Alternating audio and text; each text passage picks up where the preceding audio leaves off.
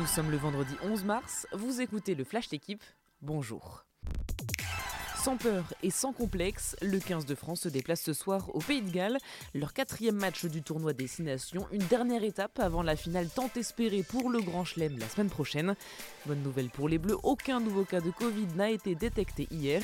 Les Français s'avancent à Cardiff en favori, seule équipe à être encore invaincue. Mais attention, les Gallois sont tenants du titre, vainqueurs de 4 des 10 derniers 6 nations et ils finissent fort les rencontres quand les Bleus ont tendance à baisser la garde. D'envoi à 21h.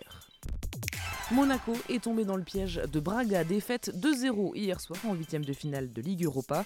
Les Monégasques ont encaissé un but dès la troisième minute, mais après cette entame délicate, ils ont affiché un tout autre visage et ont poussé pour revenir. Sauf qu'ils ont fini par craquer en fin de rencontre face à des Portugais en réussite. Pour se qualifier, l'ASM devra renverser Braga au match retour. Un doublé signé Milik hier soir contre Bâle et une victoire 2-1 pour l'OM en huitième de finale allée de Conference League. Mais les Marseillais se sont fait peur en fin de match. Les Suisses ont réduit le score à 10 minutes de la fin et une énorme boulette de Rongier a failli coûter l'égalisation. Un succès frustrant puisque les Phocéens ont longtemps été dominateurs.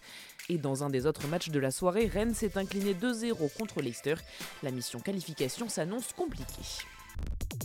Imbattable, inarrêtable, Quentin Fillon-Maillet a remporté hier le sprint d'Otepa en Estonie.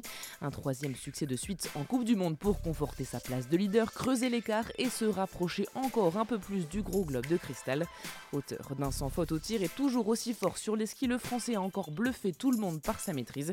Ses concurrents semblent même avoir rendu les armes. Merci d'avoir écouté le Flash d'équipe. Bonne journée.